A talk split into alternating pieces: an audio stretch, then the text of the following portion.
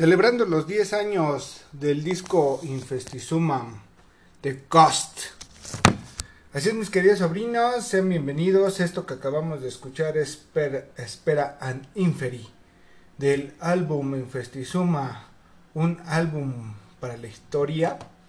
Porque, pues, la neta, güey, ya hice un podcast de Ghost y la neta, vamos a celebrar sus, sus 10 años, güey porque esto fue grabado el 10 de abril del 2013, güey. Ya se va a acabar 2013, pero pues ya tiene 10 años este disco, güey.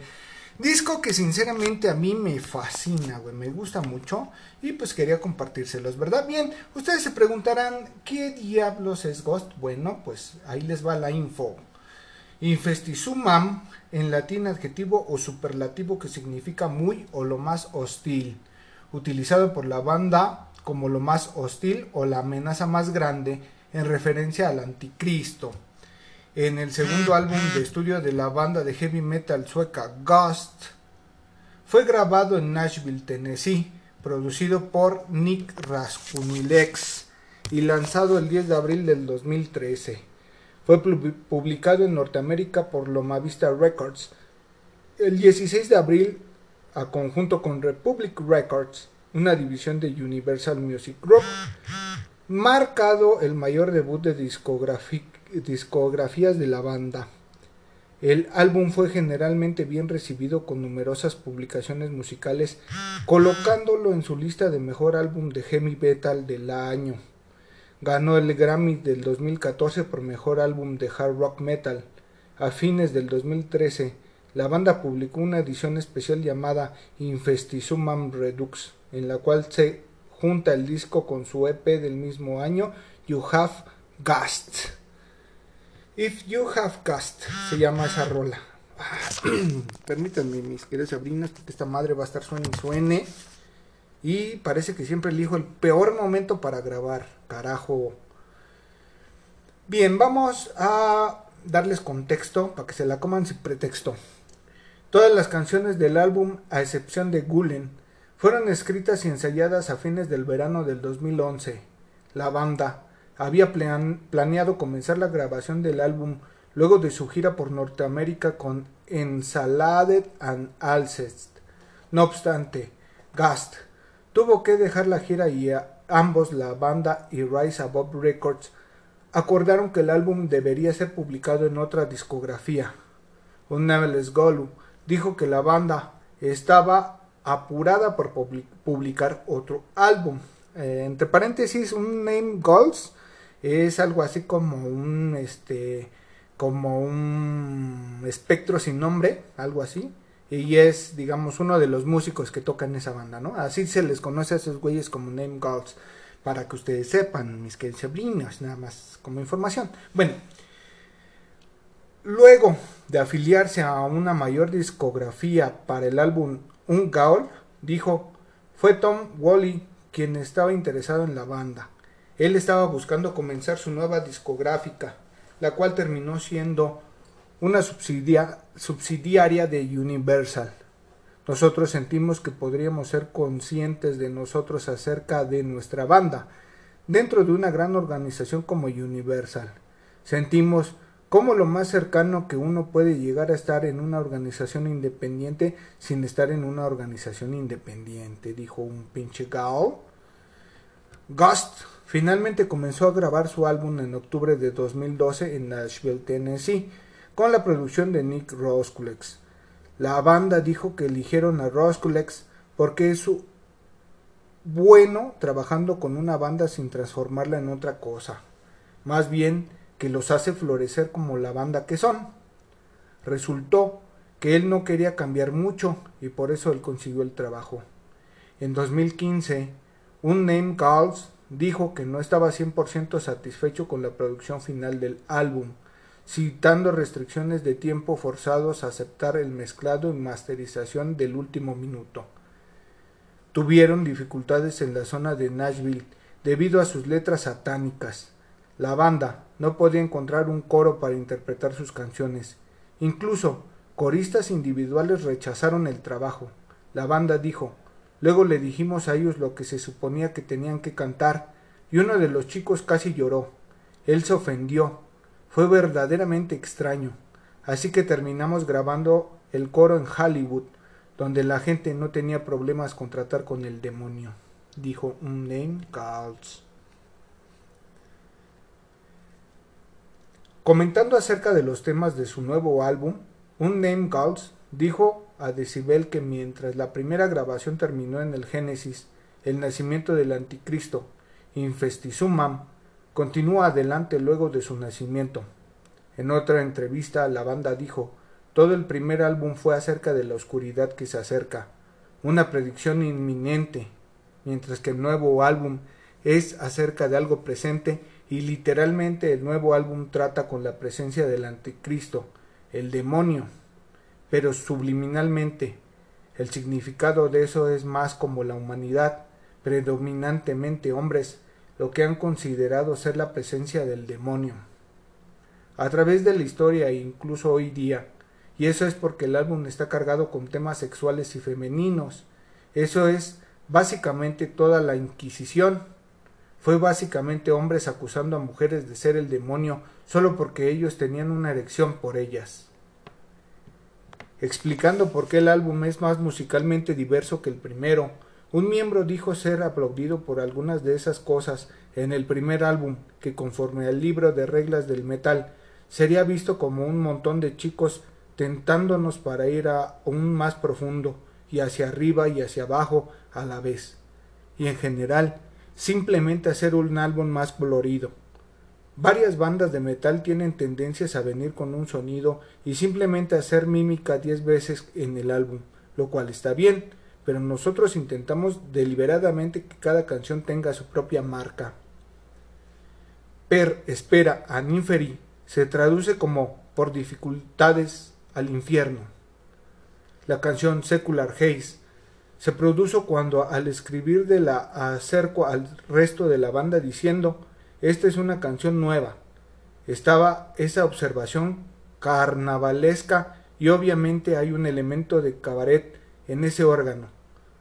Pero la idea era actualmente tener un sentimiento marítimo. Se supone que hacer sentir como si estuvieras en un tormentoso océano con olas. La idea fue musicalmente inspirada por dicho como alguien que estuvo cerca de morir ahogado. Dijo que el sentimiento que obtienes es enorme, frío, un sentimiento de ansiedad que es reemplazado justo antes de morir con una húmeda aceptación que es supuestamente, supuestamente extremadamente gratificante y orgásmica. Toda la canción se supone que hace sentir como estás en una tormenta nunca termina con algún atisbos de tranquilidad en los coros. Pero cuando termina, cuando ha llegado a la parte de niebla eterna, se supone que debes sentir como que te has ido para siempre en el borde de la congelación hasta ese calor. Vayamos si es cierto que se siente eso. Escuchemos Secular Haze.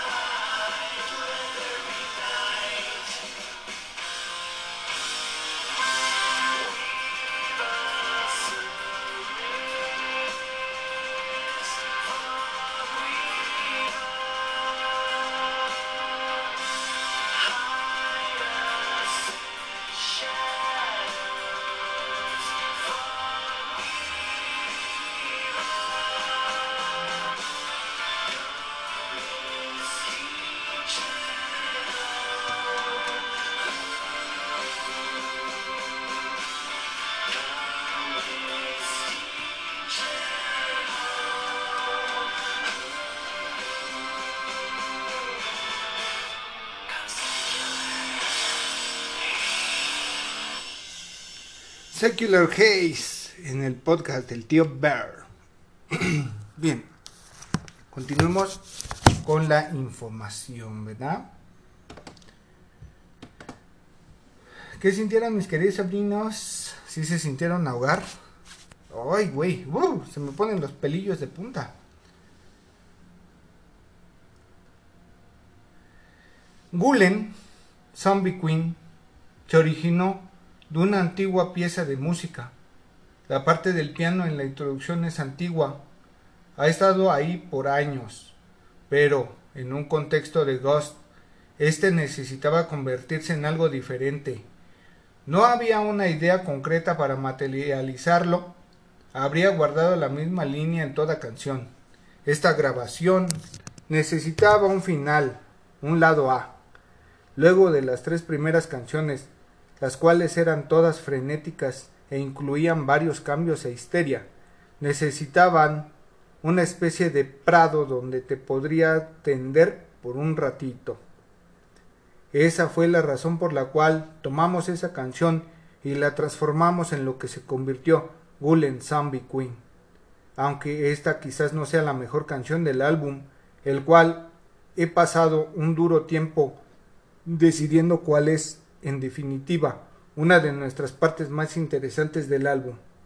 Es un buen movimiento con el cual estamos saliendo. En otra entrevista, el Gau dijo, hay elementos de Gulen que son muy típicos de la música sueca de los setentas. Cuando se les preguntó qué significa Gulen, un Gau respondió, ella es la idea romántica de ya sea estar o una vez estar perdido. Es acerca de la nostalgia, la ausencia de tiempo, o de una persona o un ser, o algo que tiene una tendencia a empañar la idea de cuál es la verdadera naturaleza de una cosa o de las personas. Escuchemos Coolen Zombie Queen, aquí, en el podcast del tío Birch.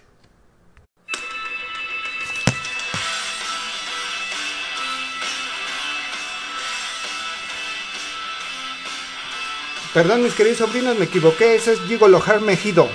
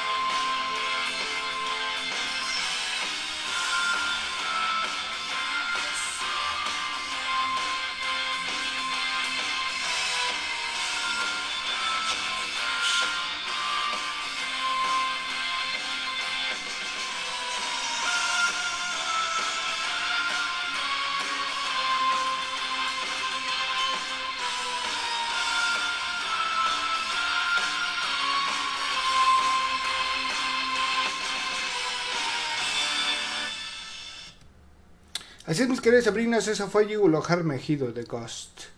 Una rolita que está bien pasada de camote. Para los que saben inglés, pues ya saben qué dice. Y para los que no, pues dicen que. Dice que básicamente ese güey es el hijo del diablo, cabrón. Bien, pasemos a la siguiente rolita. Ahora sí, es Gulen.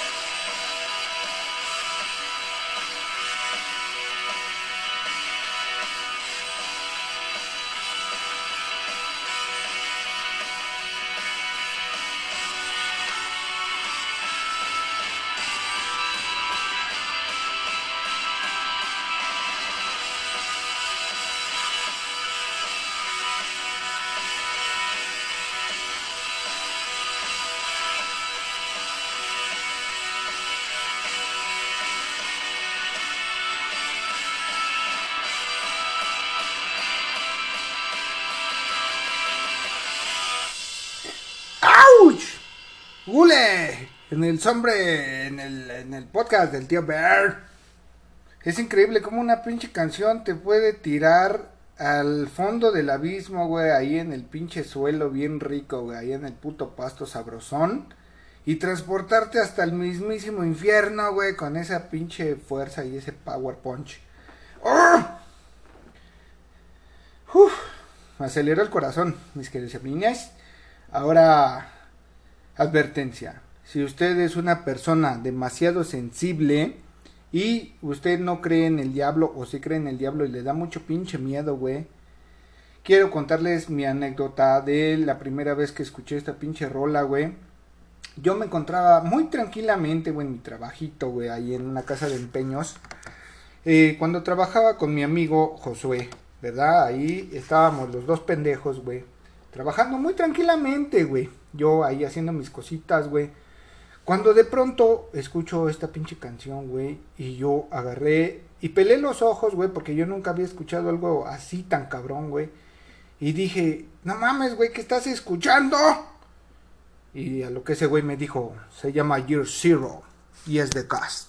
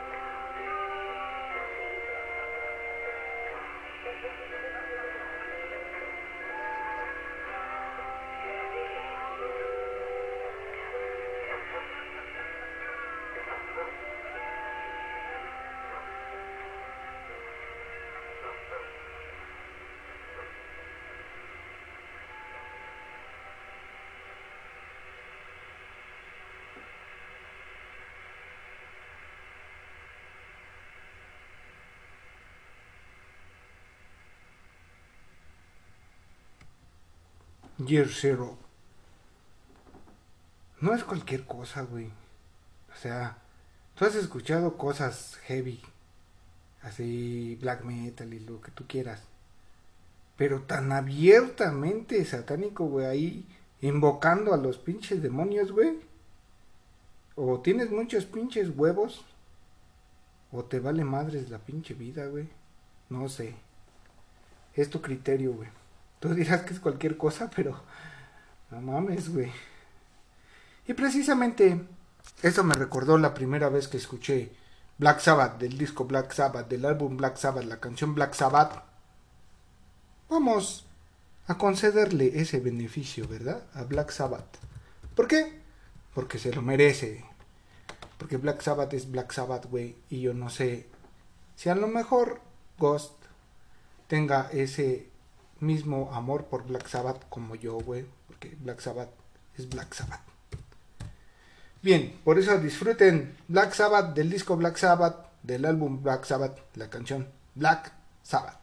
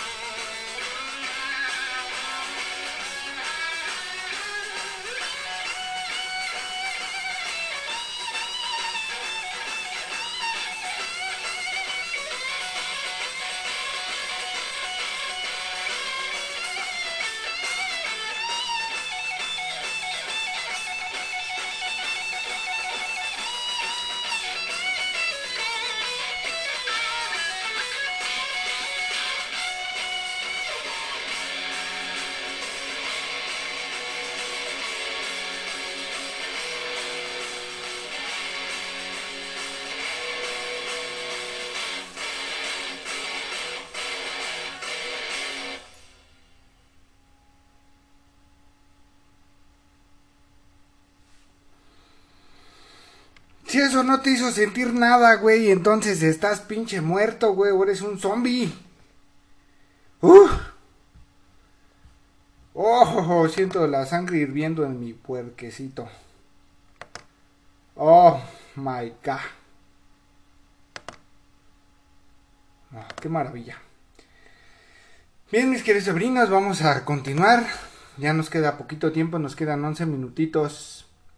Y dice, comentando acerca de los temas de su nuevo álbum, Unnamed Gals dijo de Sibel que mientras la primera grabación terminó en el Génesis, el nacimiento del anticristo, Infestizumam, continúa adelante luego de su nacimiento.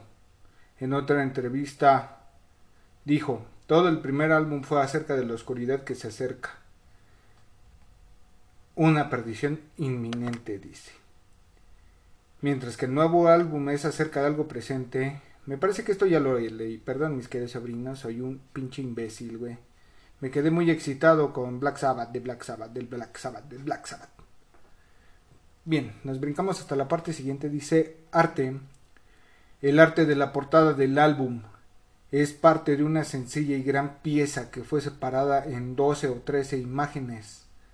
Fue hecha en colaboración con Gast y dibujada por el artista polaco Necropiltus Kravakonsis Sibigniu Bliak II e inspirada por letras y temas del álbum. Una Gals dijo que debido a que el álbum trata con el anticristo, nosotros sabíamos que iba a ser un bebé en la portada.